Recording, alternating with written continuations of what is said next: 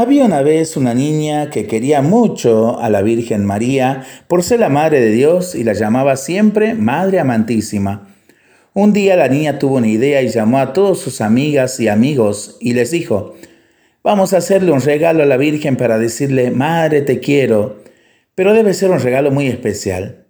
¿Qué le podemos regalar? Rosas, exclamó un niño. Dulces, dijo otro. Juguetes, dijo otra niña. Entonces otra niña les dijo, el mejor regalo que podemos hacerle a la Virgen para decirle, Madre, te quiero, es hacer un rosario todos los días, porque hacer un rosario es como regalarle hermosas flores para el jardín del cielo. Oh, desde hoy haremos el rosario todos los días, dijeron los niños, porque es el regalo más especial para decirle a la Virgen, Madre, te quiero. Qué bueno sería comenzar a preparar ese hermoso regalo para una hermosa madre. Lo seguimos rezando y pensando en familia y entre amigos.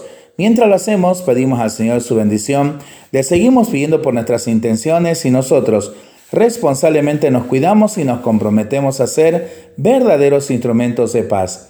Que el Señor nos bendiga en el nombre del Padre, del Hijo y del Espíritu Santo. Amén.